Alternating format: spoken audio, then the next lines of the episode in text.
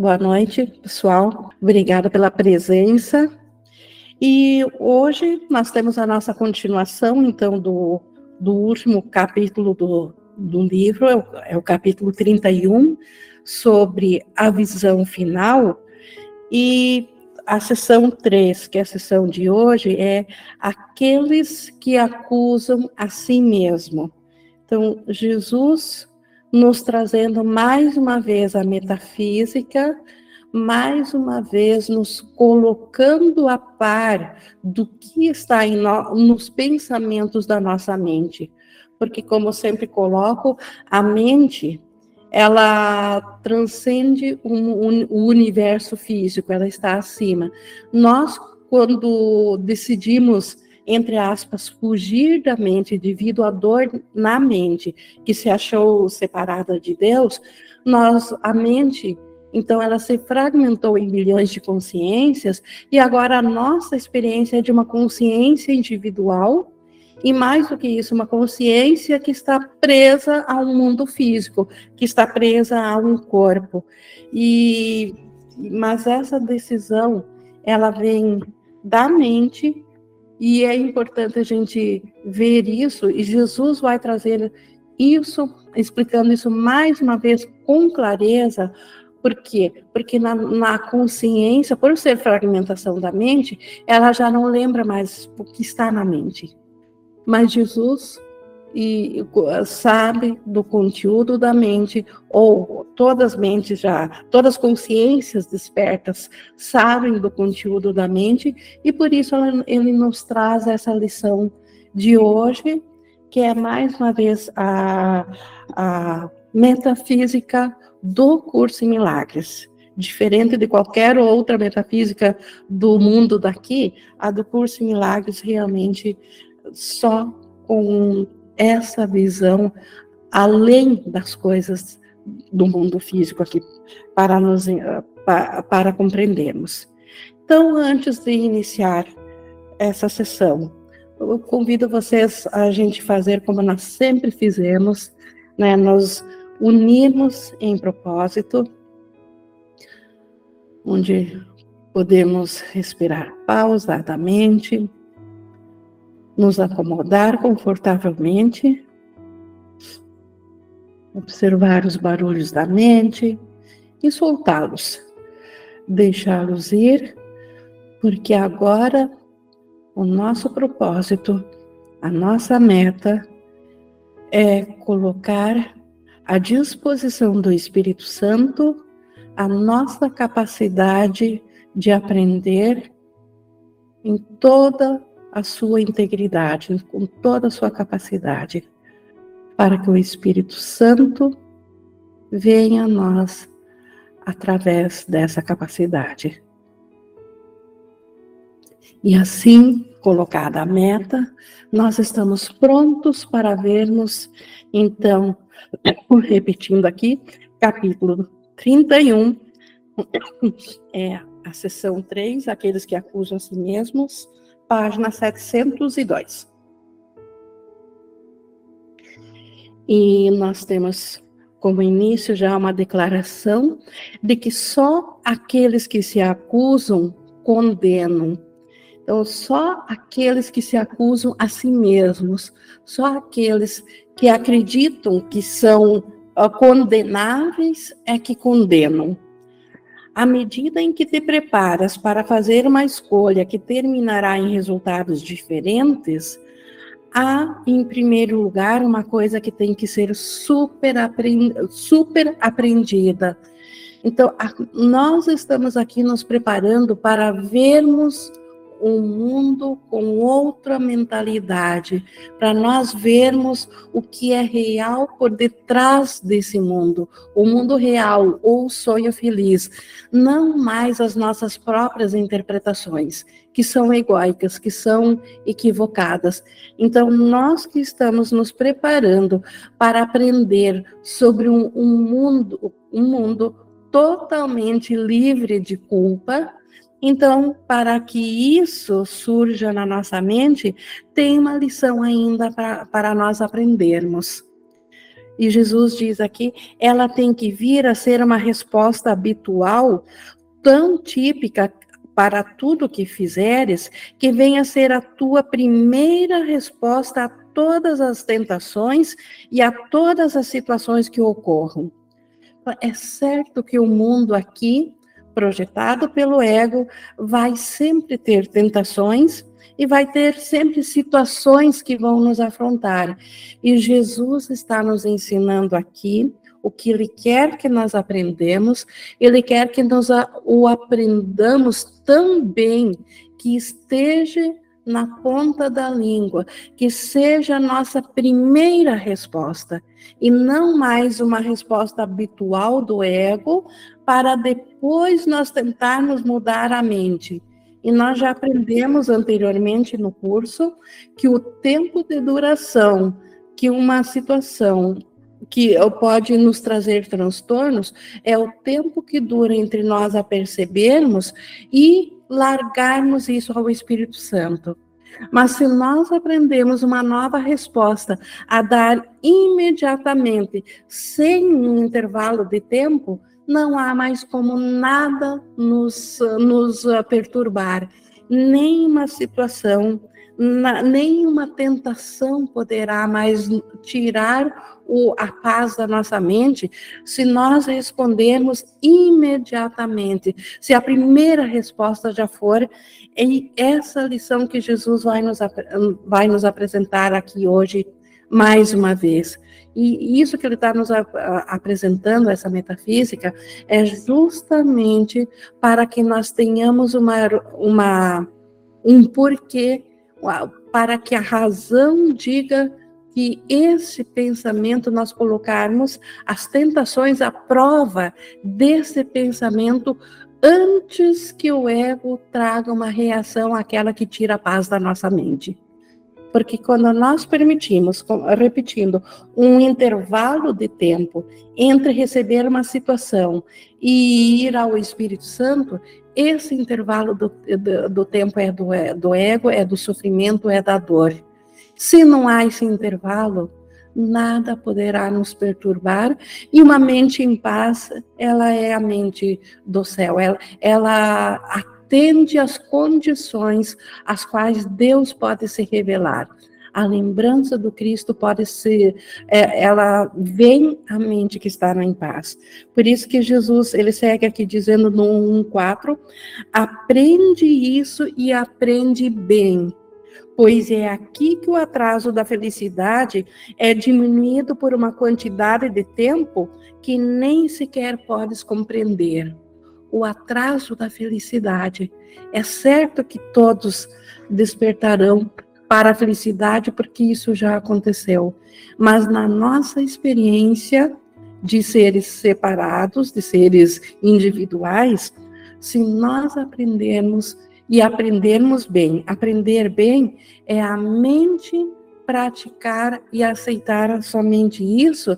Nós temos uma ferramenta que vai nos liberar totalmente de qualquer transtorno que uma tentação, uma situação possa trazer. E essa é, é a seguinte, aqui no 1.5. Nunca odeias o teu irmão pelos seus pecados, mas só pelos teus. Então, nós nunca odiamos os, o irmão pelos pecados que vemos nele, mas nos nossos, uh, mas os, porque nós os vemos em nós mesmos. Qualquer que seja a forma que os seus pecados pareçam tomar, ela só obscurece o fato de que acreditas que são teus e, portanto, merecem um ataque justo. E aqui eu quero trazer de novo a metafísica do curso, só para esclarecer, para isso aqui fazer sentido. Por que, que nós odiamos ao nosso irmão aquilo que vemos que ele está fazendo? Uma, uma tentação, um, um ataque que vemos no irmão. Por que, que nós acreditamos, nós, na verdade, estamos odiando porque nós achamos que temos isso. E aí a metafísica do curso não está aqui nesse texto, mas já esteve nos anteriores, é o seguinte, nós na nossa consciência, estamos vivendo aqui a segunda parte do sonho. Mas na primeira parte do sonho, que transcende, que é anterior à projeção do mundo físico e à fragmentação da mente em consciências individuais, ainda é esse mundo surgiu da crença de pecado que estava na nossa mente. Então, primeiro nós acreditamos que nós separamos de Deus e nos sentimos culpados na mente, portanto, pecadores. A culpa estava primeiro na mente.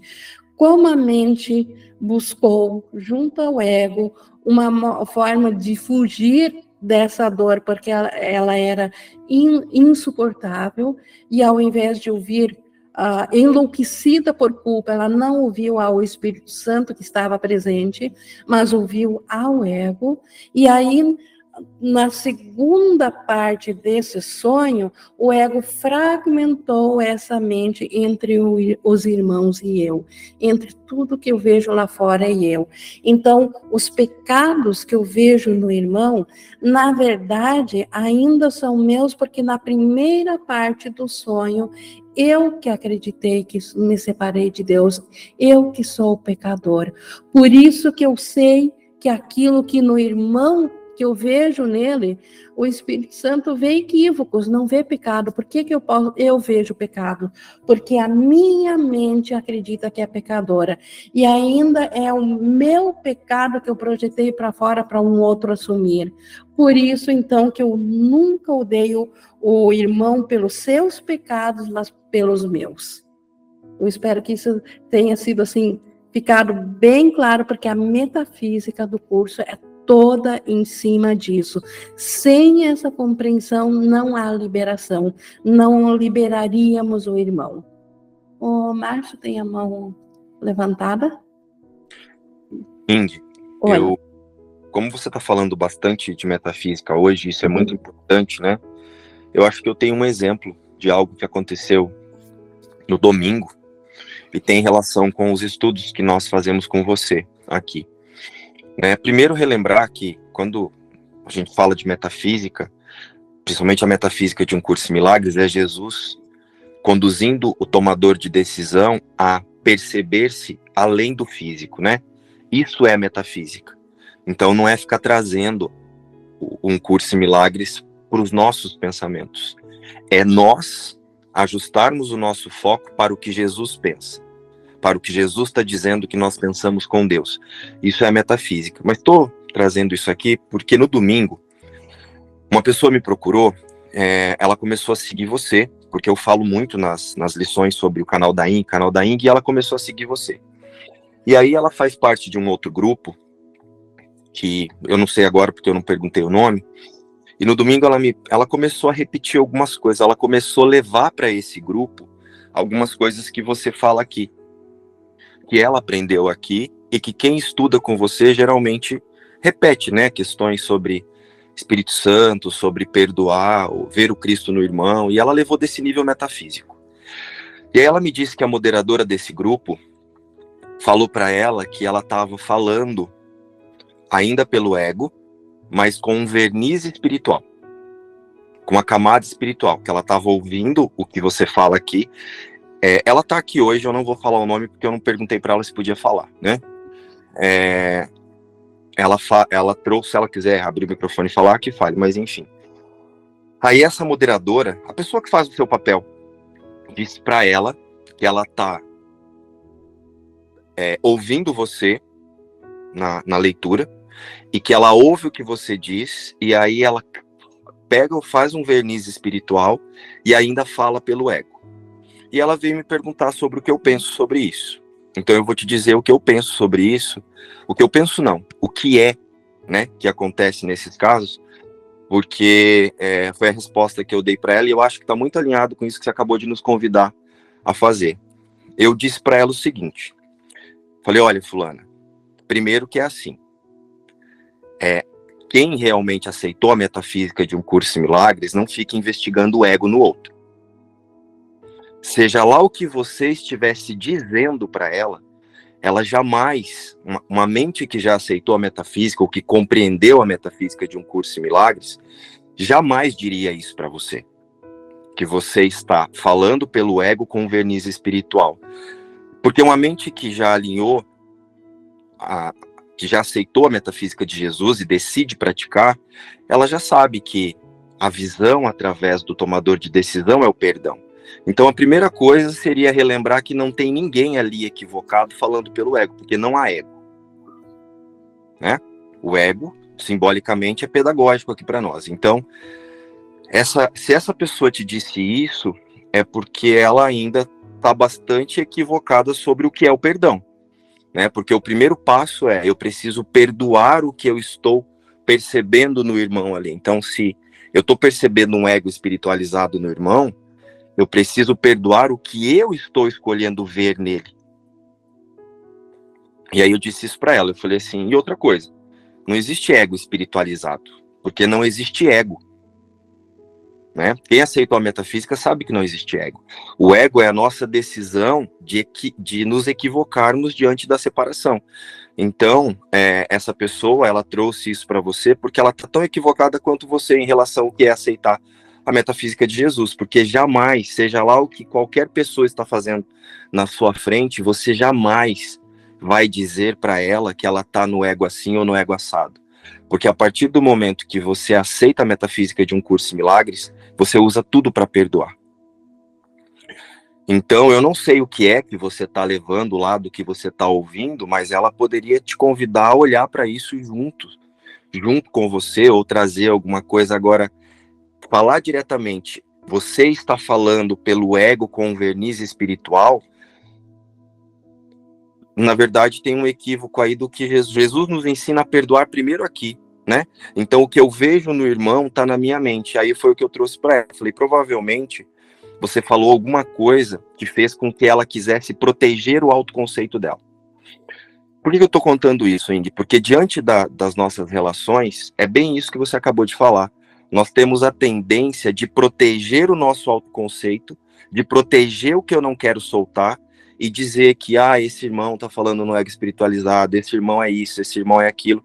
E eu não vejo que não tem lá fora, que tudo está acontecendo primeiro no meu sistema de pensamento. É isso, não é? Sim, e, a, e aproveitando então agora de, para nós tomarmos consciência que, como tu diz, tudo que nos uh, tudo que nós vemos lá fora e está nos perturbando, isso não significa que vendo o equívoco não vamos achar o irmão. Jesus está tá falando aqui de julgamento, de condenação. Tanto é que Jesus, ele como que ele pode nos ensinar se ele não soubesse que, no, que na nossa mente nós estamos equivocados? Então, o ego rapidamente dizia, poderia dizer: Ah, mas Jesus então não poderia nos ensinar, porque como que ele pode nos ensinar? Jesus, ele jamais condena nós. Ele sabe o ser que nós somos, mas ele também sabe que nós não estamos cientes ainda do ser que nós somos. E aí ele nos orienta nosso a nós ao tomador de decisões, nos convida pra, e nos ensina o que está pegando na, ah, na metafísica, então, na mente, ah, fora aqui do comportamento, para que possamos olhar aqui. Então, a ênfase aqui está em olhar para a mente, não para o comportamento, não para o que é dito no comportamento, mas na mente. E é isso que a lição de hoje está trazendo. E eu acho que, em outras palavras, você já passou isso, sim, a, a essa pessoa, então, Márcio. E, e também, Ing, assim, a gente sempre precisa observar se a nossa resposta ou a nossa observação tá, tem a intenção do ataque. Eu, quando eu vou falar com alguém, eu vou conversar com alguém, né, é, eu sempre observo, eu tô querendo tornar esse irmão errado, se eu tô querendo tornar ele errado, eu nem respondo, eu nem eu me calo e me observo, eu faço perdão aqui, porque as pessoas, como Jesus diz lá, acho que no, nas lições finais, a verdade ela olha para a ilusão, ela sabe que tem que, que tem ali um pensamento equivocado, mas ela vai além daquele pensamento. Ela convida o irmão a reconhecer-se em Cristo e não a torná-lo, fazer com que ele se sinta errado. E foi isso que eu aprendi aqui com você, com todos os estudos. Então eu senti de trazer esse exemplo, porque principalmente no começo a gente tem esse hábito, né, de falar. Eu lembro quando eu fazia muita pergunta para você, as pessoas, ah, mas ele é muito chato, ele pergunta demais, ele não sei o quê. E uma vez eu te perguntei, Inga, eu pergunto demais. Você acha que o problema sou eu? E você falou, não, continue perguntando.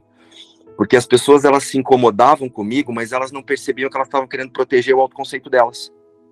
Porque eu fazia muita pergunta, assim, o que, que tem relação de eu fazer muita pergunta com o que a pessoa está sentindo, entendeu?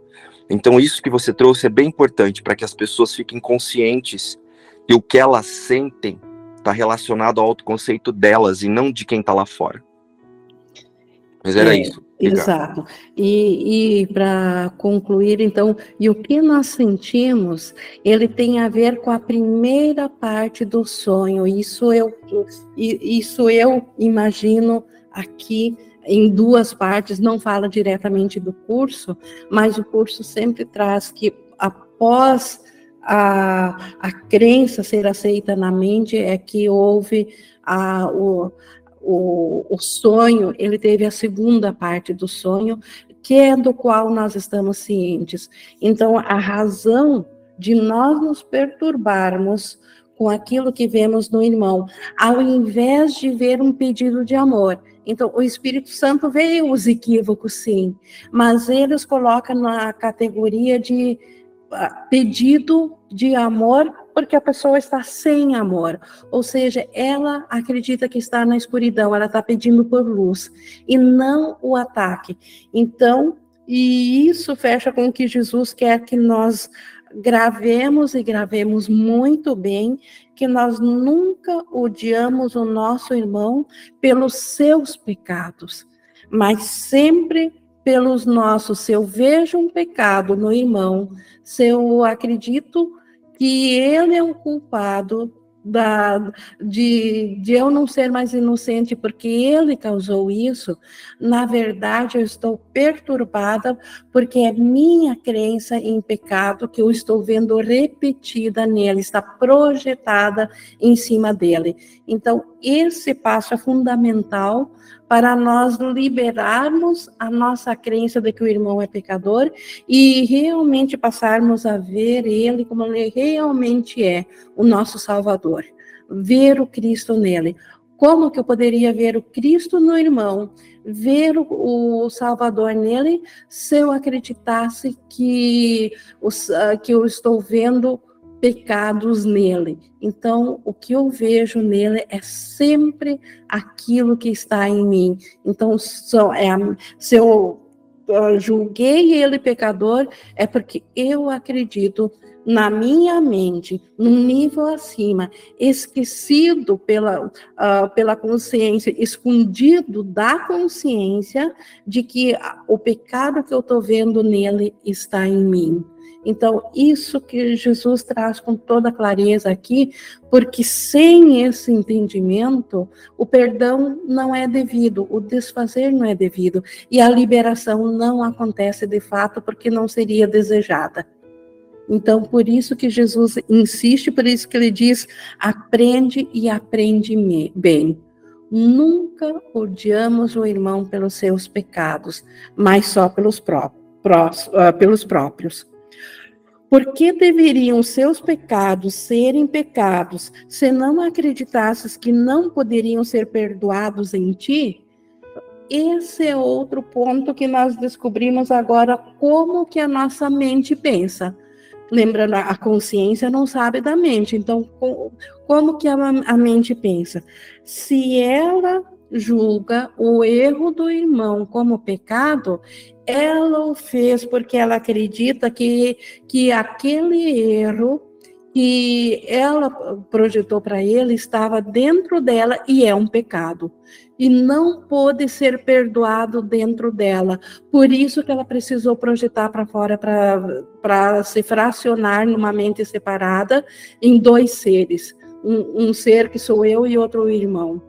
Então, uh, sempre que nós vemos pecados no outro, é porque existe essa crença de que os pecados, os meus pecados são reais dentro da minha mente. E se é pecado, não pode ser perdoado, porque pecado é um fato. Então, pecado não poderia ser desfeito. Só equívocos podem ser desfeitos. Porque seriam reais neles se tu não acreditasses que eles são a tua realidade? Então, como que eu acreditaria isso é mais uma vez Jesus trazendo aqui a prova dos nove.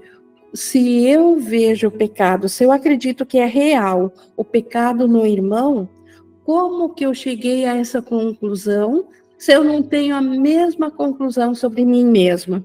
Então, eu só posso acreditar que os pecados do irmão são reais se eu acredito que lá, na primeira parte do sonho, mesmo que agora não tenha consciência disso, mas eu acredito ainda que o pecado em mim é real. Eu realmente acreditei, acredito, então, que separei de Deus, que sou pecador. E por que os atacas em toda parte, a não ser porque odeias a ti mesmo? Então, de onde vem essa, é, esse ímpeto de atacar os pecados em toda parte, aonde que eu vejo, eu já os condeno, se eu não odiasse a mim mesma? Então, esse auto-ódio, porque acredito que sou pecador, é que me leva a ser vigilante em cima do pecado dos outros e a culpá-los. És tu um, és tu um pecado? Então, esse tu está aqui em itálico, porque Jesus perguntando não ao ser físico, à consciência aqui, ao ser que eu acredito que eu sou, esse tomador de decisões que tem um conceito do que ele é. És tu um pecado? Responde sim, toda vez que atacas, pois através do ataque afirmas que és culpado e tens que dar assim como mereces. Então, cada vez que eu ataco o irmão, ou que eu vejo um ataque no irmão, eu estou afirmando que eu sou um pecador. Eu estou afirmando que eu separei de Deus, que eu afrontei Deus. E o que podes merecer senão aquilo que és então, se eu sou pecador, o que, que eu posso merecer? O ataque de volta é o preço justo, é a única coisa que cabe para um pecador. Se não acreditasses que mereces o ataque, jamais poderia te ocorrer atacar qualquer outra pessoa. Então, quem é inocente quem já não tem ego jamais tem um pensamento de ataque a qualquer pessoa. Jesus jamais tem um pensamento de ataque a aquele que nós poderíamos considerar aqui a pior pessoa do universo. Jamais um inocente tem uma ideia de ataque. E por que deverias? qual seria o ganho para ti? Por que, que nós deveríamos acreditar no ver acreditar no ataque no irmão, ver um ataque do irmão? O que que nós ganharia com isso? Qual poderia ser o resultado para o que quisesses?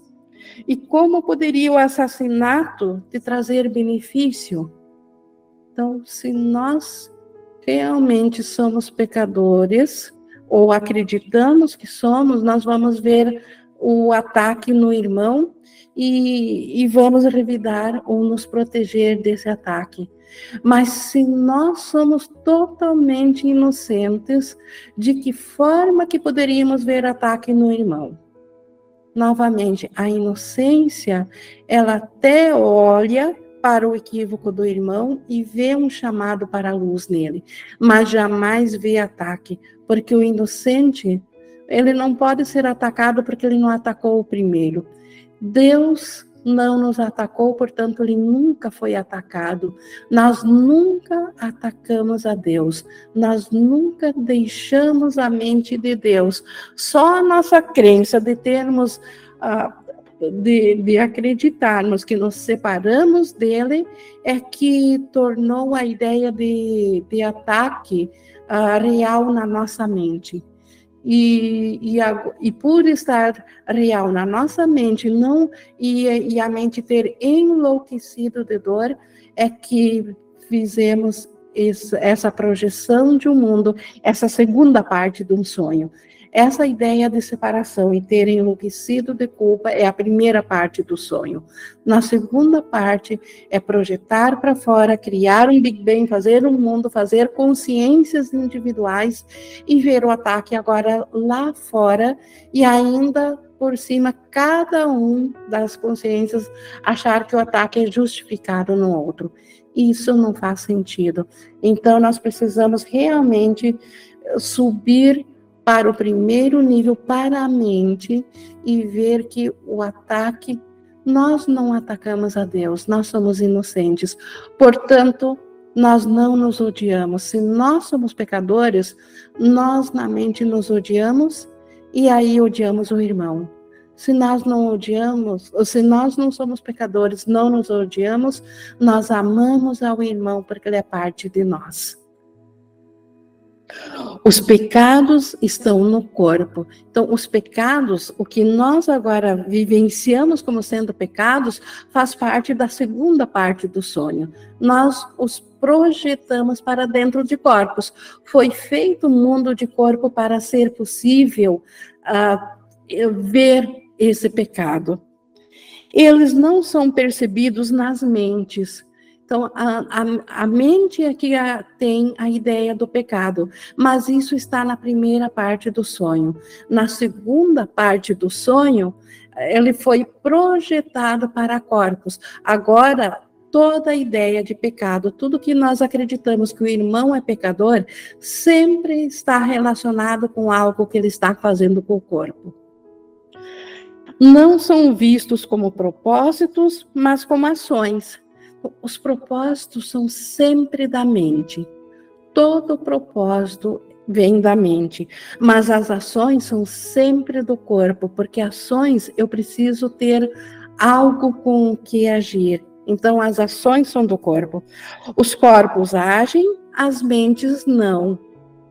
E, portanto, é preciso que o corpo seja culpado pelo que faz. Essa é a ideia do culpado, que como é o corpo que age, ele foi justamente feito pelo, pela ideia insana de separação para parecer agora que o, que o pecador é o corpo e não o propósito da mente. E por isso que o, o corpo passa a ser culpado pela ação ele não é visto como uma coisa passiva, o corpo, né? O corpo não é visto como uma coisa passiva que obedece aos teus comandos e nada faz por conta própria. O, o, o que comanda o corpo é a mente.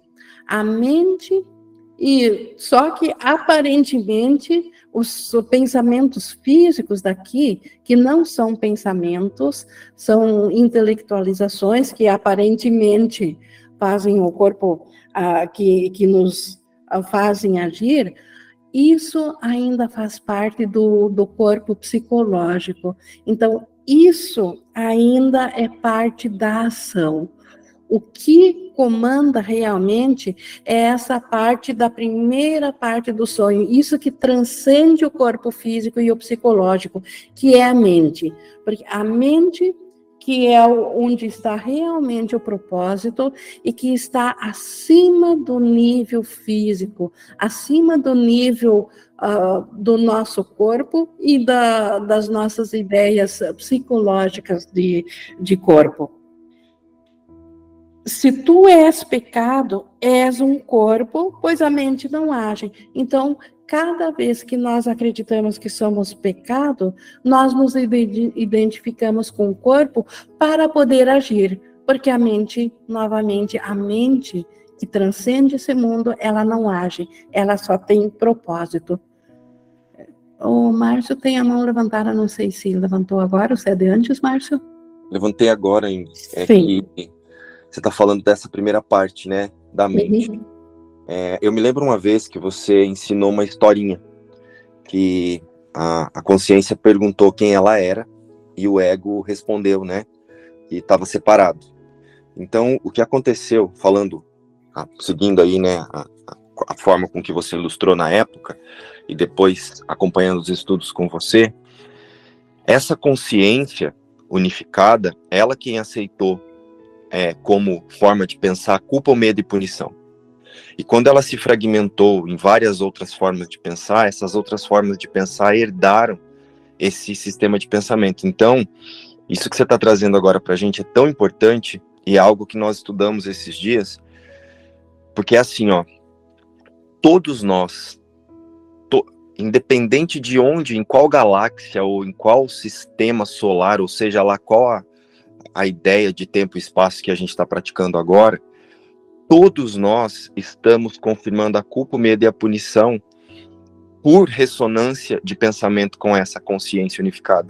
E Jesus está nos ensinando a retirar a identificação dela e voltar a, a identificação para o Cristo.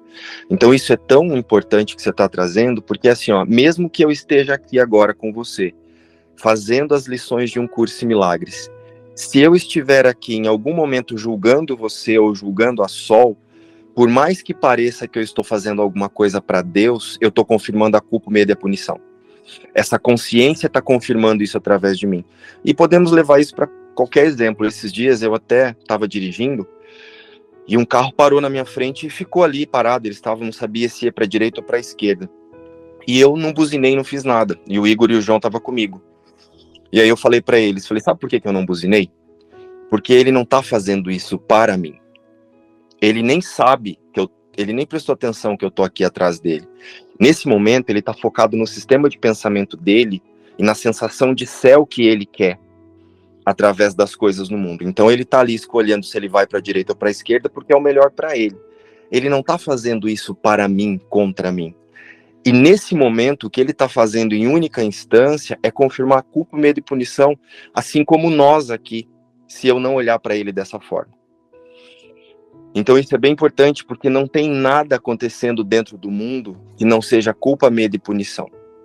Por isso que Jesus nos ensina a ajustar o foco para Cristo, para que essas confirmações deixem de acontecer e a partir disso então surja a mente certa, a mente corrigida, né?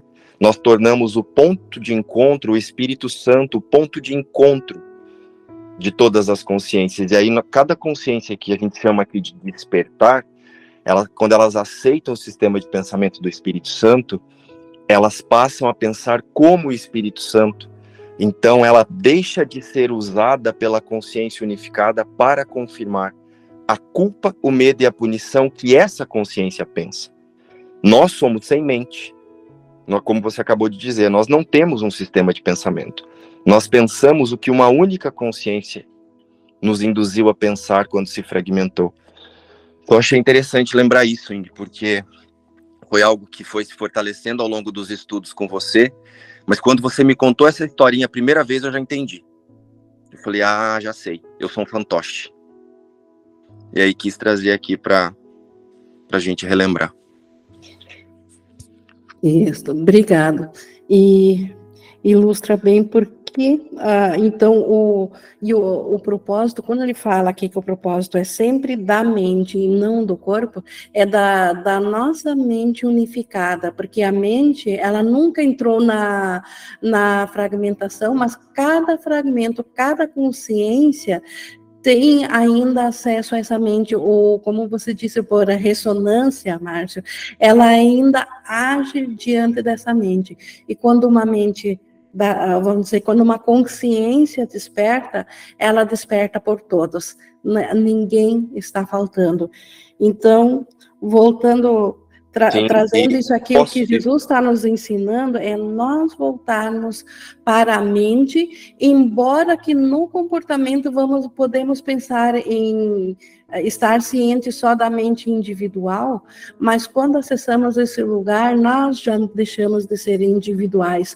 Nós passamos a ser um tomador de decisões que apenas tem ainda uma crença que é essa consciência dentro do físico. E esses dias, Ing, eu estava aqui na janela de casa e vendo um gatinho brincar com a sombra dele na beira da piscina. E ele batia na sombra dele, ele brincava com a sombra dele. Aí eu olhei assim, eu tava tomando café, eu pensei assim, olha só, ele está confirmando a culpa, o medo e a punição, assim como eu posso estar tá confirmando a culpa, o medo e a punição se eu tiver distraído agora de quem eu verdadeiramente sou. Então tudo, tudo, tudo, tudo dentro do mundo, quando desalinhado com a verdadeira natureza, que aqui na forma, o ponto de encontro dessa verdadeira natureza é o Espírito Santo, está seguindo ao mesmo propósito, tanto a prostituta na esquina, o assaltante, o assassino ou o padre dentro da igreja, se ele não tiver alinhado com a, com a, a mentalidade una, está servindo para confirmar culpa, medo e punição, não é isso, Indy? Isso, a, mentalidade una do Espírito Santo. Do Espírito Santo, isso. A, a mentalidade una da separação do, do, da primeira parte do sonho. Então, isso, ou nós estamos Santo. confirmando isso, ou estamos permitindo despertar desse sonho quando escutamos ao Espírito Santo. Simples assim, só essas duas coisas. Sim, obrigado, Indy. Obrigada, mas seguindo aqui, então, uh, só repetindo aqui no, no, no 37, então, se, se nós somos um corpo, se tu és um corpo, se tu és pecado, és um corpo, pois a mente não age. Então, a, a mente, para agir, foi necessário fazer um mundo para ela poder ser um corpo. E o propósito tem que estar no corpo e não na mente. Então, aparentemente, agora parece que nós somos motivados dentro do corpo para que o corpo pudesse ser pecado, senão o corpo seria uma coisa neutra na nossa experiência. Então, o propósito que é da mente passou a ser visto como se fosse do corpo, da, do, do ser individual. O corpo tem que agir contra, por conta própria e motivar a si mesmo. É isso que a mente jogou esse papel para o corpo. A, a mente, na primeira parte do sonho, fez com que na, projetou para que na segunda parte do sonho o corpo pa, parecesse agir por por conta própria e motivar a si mesmo. Se tu és pecado, trancas a mente dentro do corpo e dás o propósito que lhe é devido à casa que serve de cadeia, a qual atua no lugar dela. Então, se, se na mente eu tenho a ideia de que eu sou um, um pecado, o que que eu fiz? Joguei a mente ou a consciência individual, pelo menos que é, um, que é uma parte da mente, para dentro do corpo, e aí dei o propósito ao corpo para ser esse, é, é, esse prisioneiro da minha mente. Agora, o corpo tem que ser o carcereiro da mente. A mente, ela, por ser, por acreditar na separação de Deus, ou seja, por ser pecadora, ela jogou para dentro do corpo a sua própria consciência, o que ela está consciente e, e agora o corpo serve de cadeia, como ele diz aqui, a, a qual atua no lugar dela. Agora o corpo age no lugar da, da mente. Agora nós somos seres físicos e psicológicos, não mais seres mentais. Um carcereiro não serve, não segue ordens, mas executa ordens em relação ao prisioneiro. Então, a mente fez do corpo um carcereiro, mas o carcereiro, que é o corpo, ele não segue ordens da, da não segue ordens do prisioneiro, mas executa ordens em relação a ele. O que que Jesus está dizendo aqui? E o corpo ele agora ele não segue mais ordens da mente que acredita que está dentro da, da, do corpo. A mente fez do corpo seu carcereiro. A mente escolheu estar dentro do corpo. Mas agora o, o, corpo, já que o corpo foi tornado carcereiro e a mente é a prisioneira, o carcereiro, ele não segue ordens do prisioneiro. A, o corpo agora, ele não segue mais ordens da mente individual, daquela parte da mente que acredita que está dentro do corpo. Por isso que não adianta fazer uh, uh, todo tipo de rituais dentro da mentalidade individual que, que acredita que esteja dentro do corpo, que o corpo ainda tem que morrer.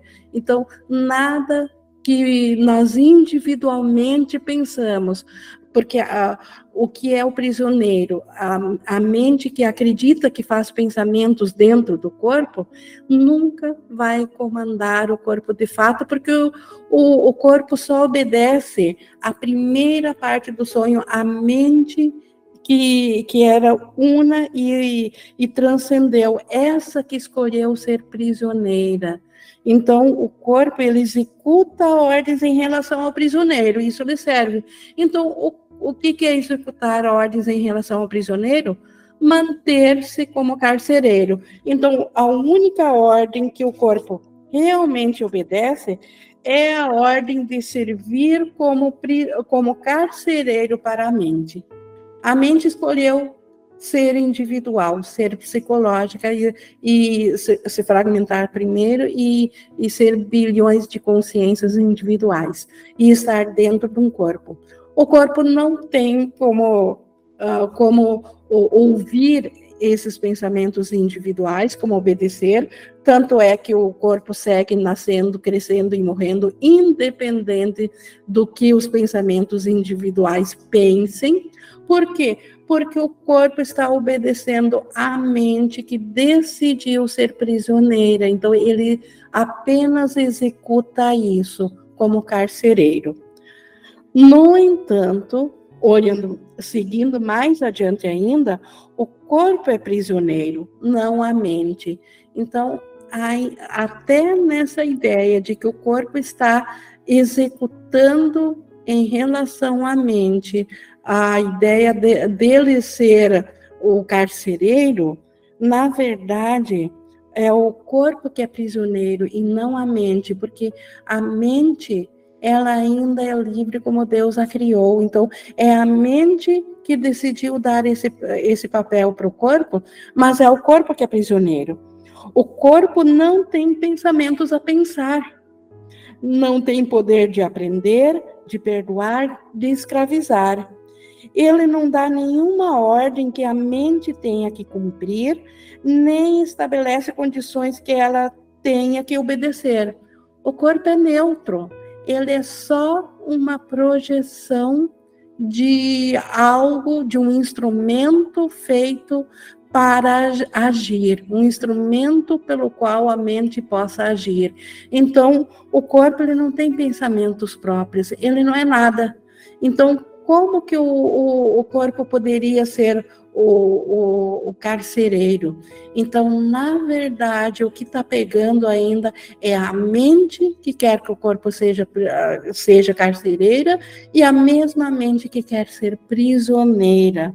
Tanto é que ele diz aqui, ele, né, o corpo, ele mantém na prisão apenas a mente que voluntariamente quer aí habitar.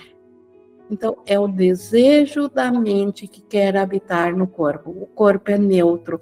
O corpo, na verdade, ele atua como uma, como uma cadeia para a mente, ou ele, ele aparentemente faz o papel de ser o nosso ser, porque a mente assim o quer.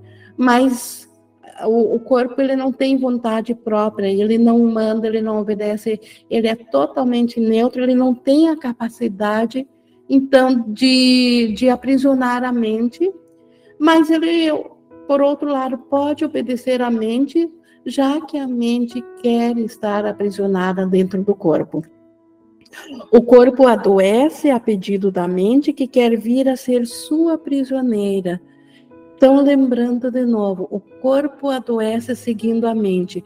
A mente, ela está fora do corpo, não é essa consciência individual. Então, que ninguém se sinta culpada por algum pensamento psicológico que teve, achando que é o pensamento psicológico, ou que é aquilo que nós chamamos de mente dentro do corpo que escolheu adoecer.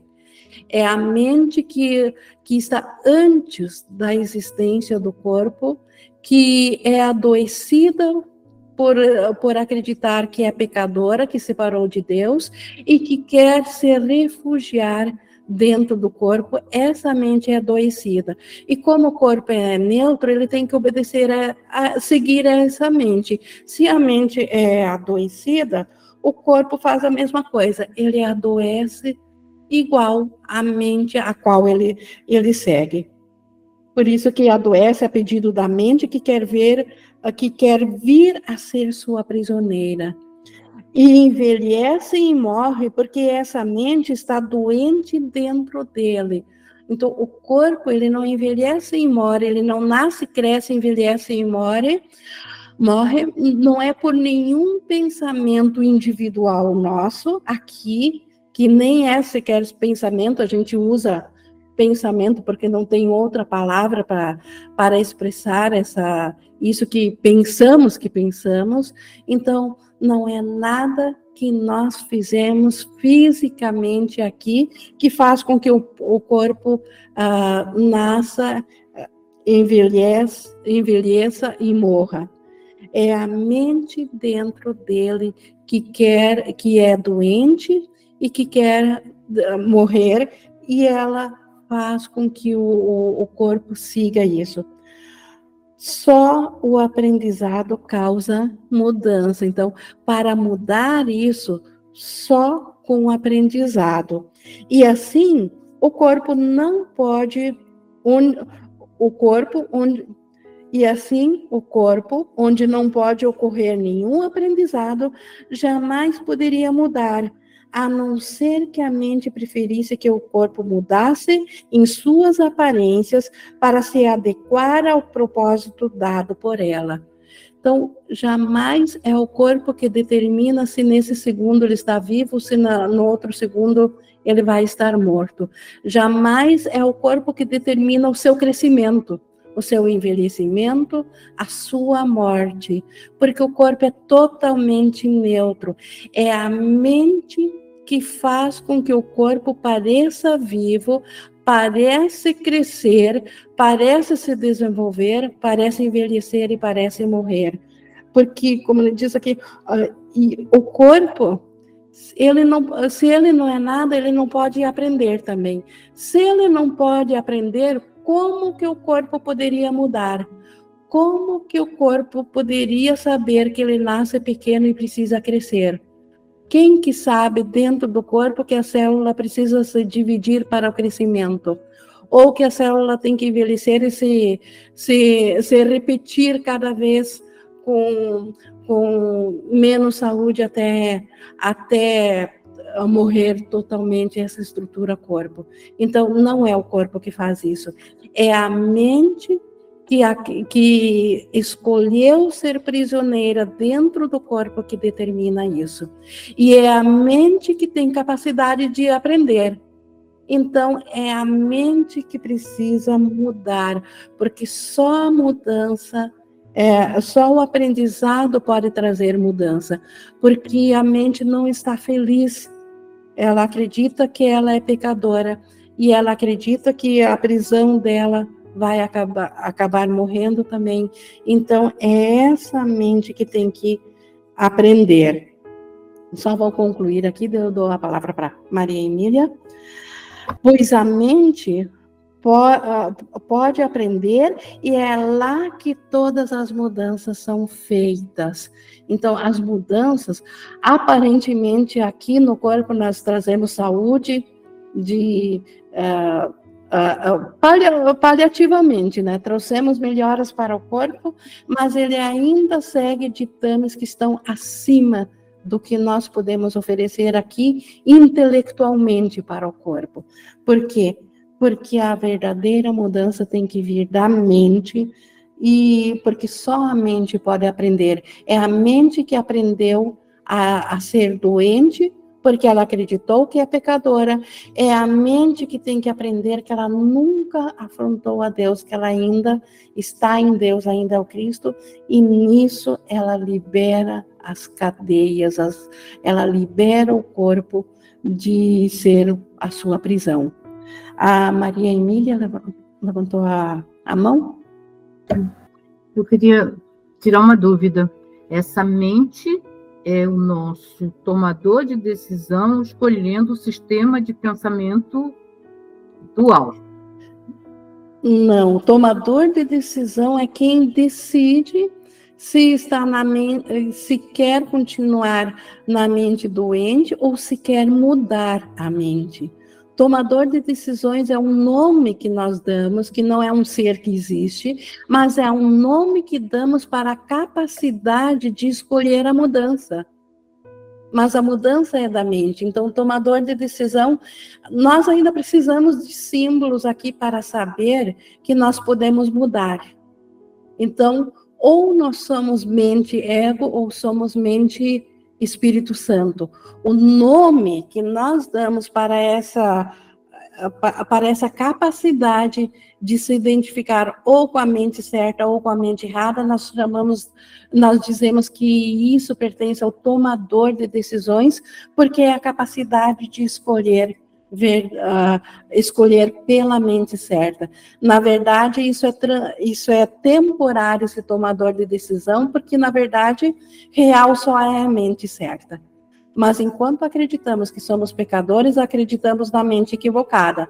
Acreditando que tem a mente equivocada, nós precisamos acreditar que temos escolhas de voltar à mente certa. Então, a isso chamamos tomador de decisões a esse lugar onde essa escolha é possível. Então, só para eu poder alinhar aqui o meu foco. É, essa crença que tem a gente, que diz que somos corpo, nos faz acreditar que somos esse sistema desalinhado da verdade. Eu diria que o sistema desalinhado, a verdade veio primeiro e ela trouxe a crença de um corpo, do mundo físico. Ajudou? Maria Emília, não tem a Maria Emília acreditando que é uma consciência. Tem uma consciência acreditando que é a Maria Emília. Tem uma consciência que, através de um autoconceito, faz uma imagem para experimentar o que ela pensa que ela pensa separado. Então, quando você fala assim, então eu tenho, a Maria Emília não tem nada. A Maria Emília, ela é uma imagem sem mente. Ela não tem nada. Não é a Maria Emília que tem consciência, é a consciência que tem a Maria Emília. Então, o tomador de decisão é o próprio Espírito Santo de Deus, porque o, que acontece? O observador ele se alinha com o discernimento entre o que é verdade e o que é mentira, e através do discernimento ele escolhe pela verdade. Quando ele toma a decisão pelo Espírito Santo, ele se torna o pensamento do Espírito Santo. E aí o que ele faz, né? O que, o, o que a gente faz é se distrair. Então, ora, eu estou muito alinhado com o tomador de decisão que escolheu por Deus, que escolheu por Cristo, que escolheu pelo Espírito Santo. De repente, a consciência já volta a achar que é a Maria Emília de novo. E é por isso que a gente fica nesse vai e volta, vai e volta, até que um dia não volta mais. Que é quando as reencarnações acabam. Porque quando eu aceito totalmente o pensamento do Espírito Santo, eu passo a fazer parte do Espírito Santo. E aí não tem mais corpo, porque só a mente equivocada faz corpo. Sentiu? É isso, né, Ink? É isso. Obrigada. Seguindo aqui no 5, a mente que pensa que é um pecado não tem senão um propósito: que o corpo seja a origem do pecado para mantê-la na cadeia que escolheu e guarda, e que a retém como um prisioneiro adormecido diante dos cães amedrontadores do ódio e do mal, da doença e do ataque, da dor e da, e da idade, do pesar e do sofrimento. Então, a a mente que se sente pecado, a mente que acredita que se separou de Deus, ela só tem um propósito: que o corpo seja a origem do pecado, que agora o corpo seja o culpado e que ele sofra o uh, que ele manifeste tudo aquilo que ela que ela se sente aturdida e merecedora por ser pecado. Então, ela passa a projetar isso por, para o corpo e agora dentro do corpo é possível sentir essas essas ameaças de ódio, de mal, de doença, de ataque, de dor. Aqui são preservados os pensamentos de sacrifício, pois aqui reina a culpa, e essa ordena que o mundo seja como ela, um lugar onde nada pode achar misericórdia, nem sobre, sobreviver à devastação do medo, exceto no assassinato e na morte. Então, aqui é, são preservados as ideias de sacrifício. A mente que acredita que é culpada, ela acredita que ela tem que agora pagar um preço pela culpa, ela tem que ser sacrificada. E para isso, ela precisa achar um lugar onde o, o perdão não possa ser devido, um lugar sem misericórdia. E aí ela entra para dentro do corpo e agora o corpo tem que aparentemente sofrer essa devastação, como ele diz aqui, e, e acha um mundo de assassinato e de morte. Por isso que o mundo, por mais que tentem melhorá-lo, trazer soluções pacíficas para ele, ele sempre será um lugar de assassinato e da morte, porque a mente que fica prisioneira dentro de um mundo de corpos, assim o determinou, deu esse papel para o mundo. Pois aqui tu és feito pecado, e o pecado não pode habitar no que é alegre e livre, pois eles são o inimigo que o pecado tem que matar. Então, o mundo, ele é o que é, exatamente porque a mente assim o exige. E porque a mente acredita que é pecadora e se escondeu no mundo, ela agora ela não pode habitar no que é alegre e livre. O mundo real que Jesus nos ensina a ver através da mentalidade do, ser, do Espírito Santo, ele é alegre e livre até que não tenhamos mais nenhum resquício de culpa imaginária e possamos voltar de novo à consciência de que nós nunca deixamos o céu, que o único ser real nosso é aquele que sempre habitou o céu, que é o Cristo. E esse é totalmente alegre e livre. Mas isso é possível experienciar aqui no sonho também de mundo, quando nós permitimos no, no, que a ideia de sacrifício desapareça porque não somos culpados, porque não nos separamos de Deus.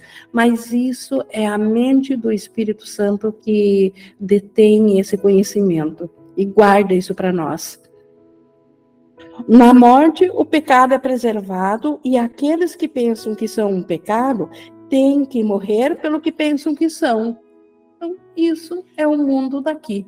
Tudo tem que um dia acabar ainda em morte, porque a ideia de sacrifício está presente, porque não é um mundo pensado por Deus, não é um mundo de amor, é um mundo da culpa, é um mundo do sacrifício. Então, todos que acreditam que são pecadores têm que preservar um mundo de pecado. Vamos ficar contentes porque verás aquilo que acreditas e te foi dado mudar o que acreditas. Essa é a boa notícia. Nós sempre vemos aquilo que acreditamos. Se nós ainda vemos o sistema de morte presente no mundo, é porque acreditamos que somos pecadores. Mas a mente que acredita que é pecadora, ela tem a capacidade de mudar. Ela é que pode mudar para a expiação, para os pensamentos do Espírito Santo. E aí o mundo mudará junto, porque dentro do Espírito Santo não há sacrifício, não há por que sacrificar. Só o, o reflexo do amor de Deus é visto sobre o mundo, aqui no sonho ainda, mas sob a ótica do Espírito Santo. E a mente que mudou para o Espírito Santo, ela necessariamente passa a ser curada. E o mundo daqui, enquanto sonho, também acompanha essa cura. Então, nenhuma dor mais é vista no mundo real, nenhuma morte, nenhuma doença, nada disso é visto no mundo real. O corpo apenas, por quê? Porque o corpo apenas seguirá. Ele jamais pode conduzir-te aonde não queres estar Então, se o corpo faz parte do mundo da morte, é porque a mente assim o quis. Mas no mundo real, ou no sonho feliz, onde só a alegria e a, e, e a liberdade reinam, o corpo ele acompanha essa liberdade em forma de saúde. Ele se apresenta totalmente saudável, independente do, do, do que dentro da ideia de culpa havia sido programado para ele. O corpo ele não guarda o teu sono nem interfere com o teu despertar.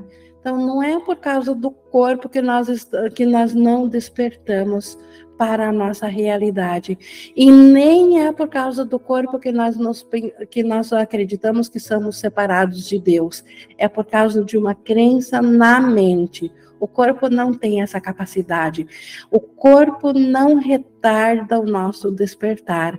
Assim como também não foi o corpo que nos colocou a, a dormir, que nos colocou a esquecer a condição do céu. O corpo apenas foi uma projeção dentro do sonho, a qual havia sido dado um propósito pela culpa e a qual o Espírito Santo agora dá um novo propósito. Liberta o teu corpo da prisão e não verás ninguém como prisioneiro daquilo que escapaste então, liberta o corpo da prisão, liberta ele de obedecer à mente culpada, porque não há a mente a culpa não é real. A separação de Deus não aconteceu. Então, aceitar a expiação para si mesmo é libertar o corpo da prisão. E assim, nós não vamos mais pensar em ninguém como sendo um corpo por mais que os testemunhos físicos mostrem o corpo, será apenas a lembrança que ali está um Filho Santo de Deus. Ali está o meu irmão, o Cristo. O corpo servirá apenas para isso, para acenar a presença do Cristo ao nosso lado, do o nosso irmão santo. Não irás querer ver, manter na culpa os inimigos escolhidos por ti, nem guardar aqueles que pensas que são teus amigos, acorrentados à ilusão de um amor mutável. Então, dentro dessa visão de libertando o corpo dele ser o, o carcereiro da nossa mente, nós não precisaremos mais ter inimigos. Não há mais ataque e nem amor especial para também nos separar da unicidade e da integridade do Filho de Deus.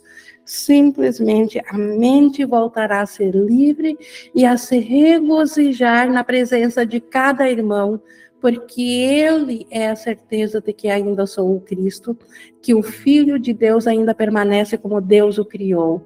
Isso será a própria certeza. Os inocentes liberam ingratidão pela própria liberação. Os que, uh, os que despertam para isso, os que voltam a aceitar a expiação, eles libertam o irmão em nome da própria liberação, porque eles são inocentes, tudo o que eles veem é inocência. E assim o, o, o, corpo não precisa mais servir para ataque. E o que vem mantém a sua liberdade fora do aprisionamento e da morte. Então, eles veem a realidade por detrás da forma física. Eles veem o imutável, eles veem o Cristo aonde o ego ou a individualidade via um corpo. Abre a tua mente para a mudança e não existirá nenhuma penalidade antiga que possa ser cobrada do teu irmão ou de ti. Então, aceitar a mudança na mente. A mente, ela só fez um equívoco. Ela aceitou uma mudança dizendo que ela separou-se de Deus agora aceitar a mudança de novo, que ela nunca se separou de Deus, ela só imaginou isso, ela pensou, ela sonhou com a separação de Deus. E como ela nunca fez isso, então também não há nenhuma penalidade a ser cobrada do irmão ou dela mesma, se na primeira parte do sonho, na verdade, nunca houve um sonho de terror, de separação de Deus, a segunda parte do sonho está livre agora de representar um mundo onde a dor e o, a, a dor e a doença e o sofrimento deveriam pagar o preço pela, pela culpa, por ser pecado. Se a mente está livre, se ela aceita a expiação, a segunda parte do sonho passa a ser um sonho feliz. Tem que acompanhar a cura dessa mente. Pois Deus disse que não há nenhum sacrifício que possa ser pedido. Não há nenhum sacrifício que possa ser feito. Se Deus determinou que tudo no reino dele não pode, a nenhuma parte do reino dele pode ser pedido algum sacrifício, porque todos têm tudo em igualdade. Então, se Deus assim o determinou, então não há nenhum sacrifício a ser pedido. Então, a ideia de que possa haver algum sacrifício que a mente, na primeira parte do sonho, pensou que havia, é totalmente equivocada, é só um equívoco. Aceitando a expiação para si mesmo, isso fica corrigido e a mente ela fica liberta e ela libera o corpo de ser o seu carcereiro. E enquanto ainda ela sonhar com o mundo separado de Deus, enquanto ela ainda achar de, de estar ou ser útil para as suas outras partes aqui, ser útil, ela passa a vivenciar isso totalmente no uh, liberado, liberando o corpo e vendo ele liberado nos outros também, porque isso faz com que o, o corpo obedeça agora as leis dos milagres e não mais as leis do ego, que é as leis da morte. Então, isso nós tínhamos para o, aqueles que acusam a si mesmos. Então, aquele que acredita que é pecador vai apontar o dedo para o irmão, mas sempre pela própria culpa. Isso nós precisamos aprender e aprender muito bem para reconhecer que isso está pegando quando vejo o mundo culpado, quando vejo o mundo pecador, e olhar para isso para dentro da mente, e aí, a partir da luz dentro da mente, escolher ao Espírito Santo para olhar para essa culpa de volta e finalmente descobrir ou aceitar que não houve culpa, não houve separação de Deus. O resto, tudo virá automaticamente à nossa mente. Então, isto é para hoje. Semana que vem, alternativa real, continuando nesse tema, mas para hoje, então, era isso. Nós já tivemos ótimas interações mas podemos ter mais agora. Alguém tem? Fica bem à vontade. Se não tiverem, eu acredito que isso, com a nossa meta, que sempre é de estudar com a mente do Espírito Santo, isso trouxe mais um convencimento, mais certeza a nós. Então, eu vou encerrando aqui essa nossa gravação, nossa aula, para que esse pensamento siga na nossa mente. Gratidão a Jesus por nos trazer isso.